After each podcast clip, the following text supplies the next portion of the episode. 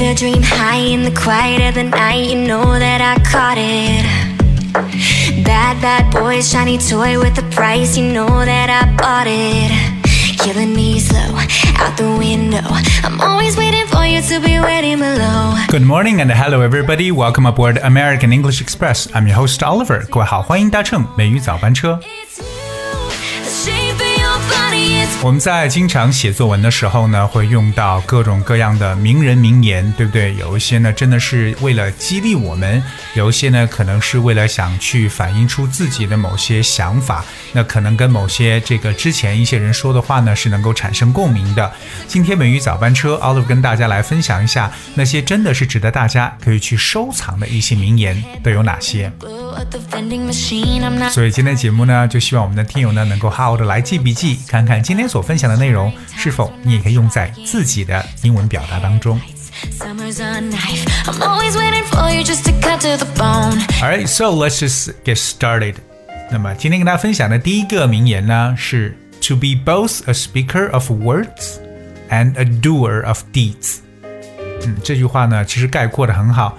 To be both a speaker of words and a doer of deeds。 不知道大家能不能听明白里边所说的词呢？OK，那么 a speaker of words 就是一个言出必行的人。第二个呢叫 doer of deeds。这个 doer 就是一个做事儿的人，对不对？doer 就 d o e r doer deeds d e e d 这个单词加上 s，那这是两个特别重要的词首，所以我们来一点来看一下 doer d o e r。我们知道 doer means a person who does things rather than thinking or talking about them，这是一个我们在语言中理解为实干家。OK，一个呃实行者，对不对？一个真正做事儿的人呢，我们叫 doer。Alright，那么 what is deeds？D E E D，alright，D E E D，deed。A deed is something that is done, especially something that is very good or very bad. 这个词 deed 可以表示一个人所发出来的一些行为，可以所做的一个事情，就叫做 deed。 of the super 所以呢，这句话是号召大家 to be both a speaker of words，既要做一个演讲家，就是能说会道的人，同样呢，a doer of deeds，又是一个实干家，言出必行的人。 some people 让我想起了在英文中有一个特别形象的表达，跟它非常相似，叫做 talk the talk and walk the walk。哎，talk the talk and walk the walk。我们知道 talk 就表示为说话，对不对？而 walk 表示行走，也就表示你既要说，也要为之而付出行动。 promises forever young.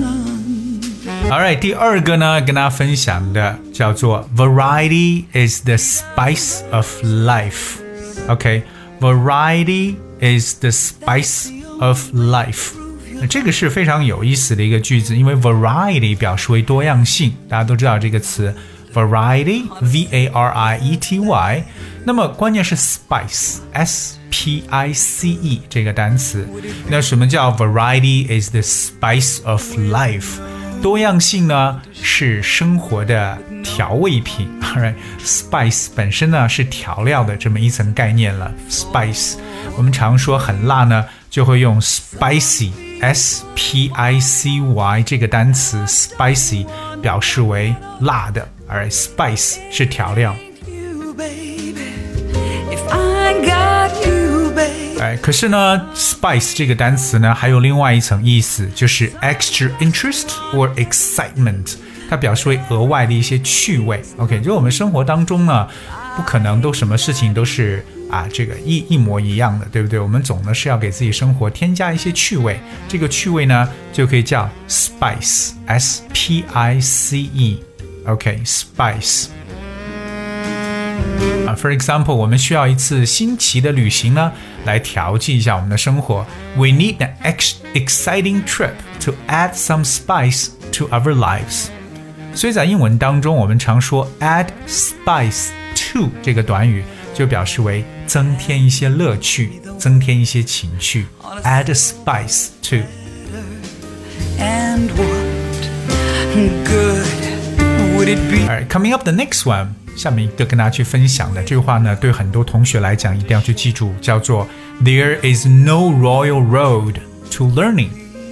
There is no royal road to learning. Royal road 听起来像皇家的这条路，对不对？可是 royal R O Y A L 意思呢，就是皇室的、皇家的。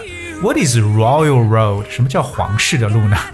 Well, a royal road is an easy or direct way of achieving a desired end. Alright，这个词 royal road 就是一个坦途、非常平坦的一段路，就叫 royal road。 其实，在英文中，royal road 也可以表示为捷径，相当于这个 shortcut 这么一层意思，就是捷径的意思。OK。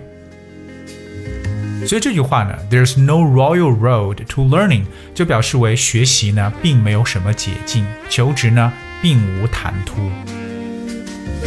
而我们说到一个成功的捷径呢，也可以说 the royal road to success。所以各位记住，这个 royal road 表示的意思是一条捷径或者坦途的说法。下一个句子跟大家分享的叫“怀疑是知识的钥匙 ”，Doubt is the key to knowledge。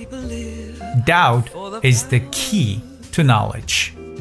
所以平时我们在学东西的时候呢，一定要一个 critical thinking，哎，有这种独立的这种批判性的思考，不要什么东西就全盘都收入。You have to take something with a grain of salt。不知道大家有没有学过这个短语，就是要有一些怀疑的态度呢，来去接受一些事情。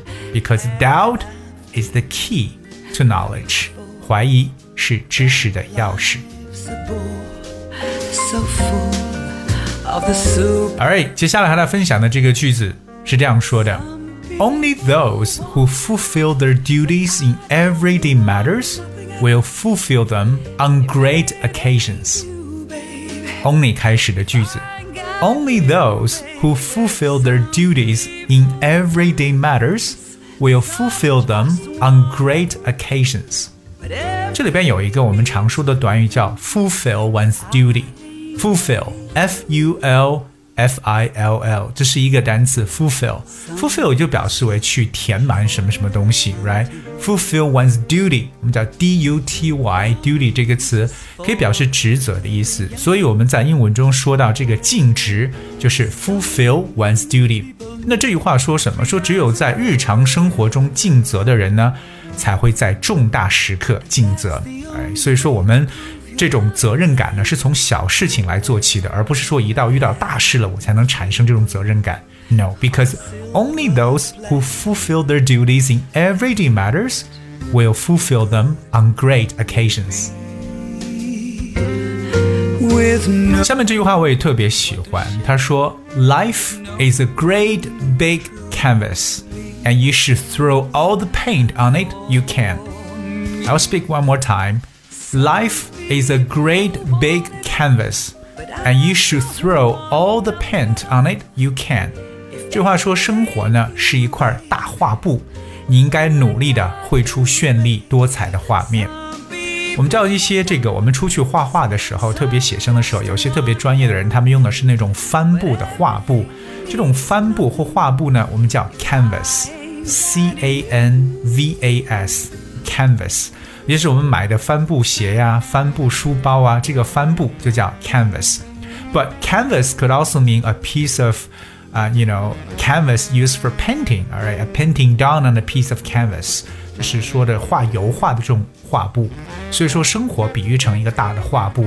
那我们应该做的呢，就是 throw all the paint on it you can，把我们所有能够扔上去的颜色都放到上面，就让大家自己呢努力去绘出这种绚丽多彩的一个画面。So life is a great big canvas, and you should throw all the paint on it you can. 今天美语早班车呢，Oliver 带着大家呢来去了解了一些我个人觉得特别特别值得大家去收藏的，或者说特别要去记下来一些英语中的一些名言。有些呢可能是起到鸡汤的作用，有些呢可能在我们生活当中是用得到了一些智慧。But after all, these are the wisdom of the great minds. 不知道我们今天各位有没有记住这些所说的短语呢？当然了，如果大家要是这个没有这个现场记住的话，也可以呢回听我们的这个节目。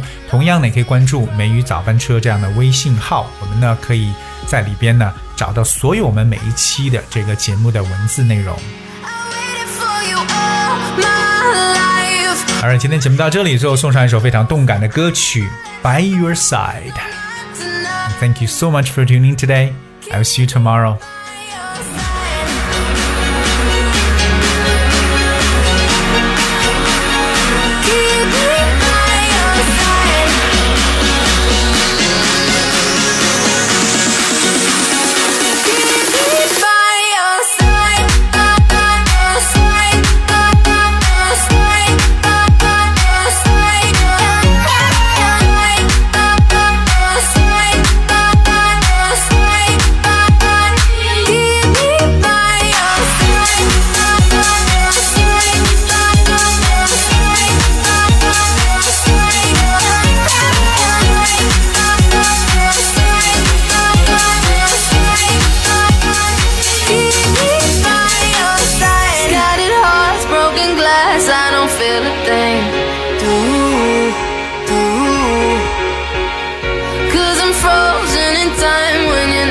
Me.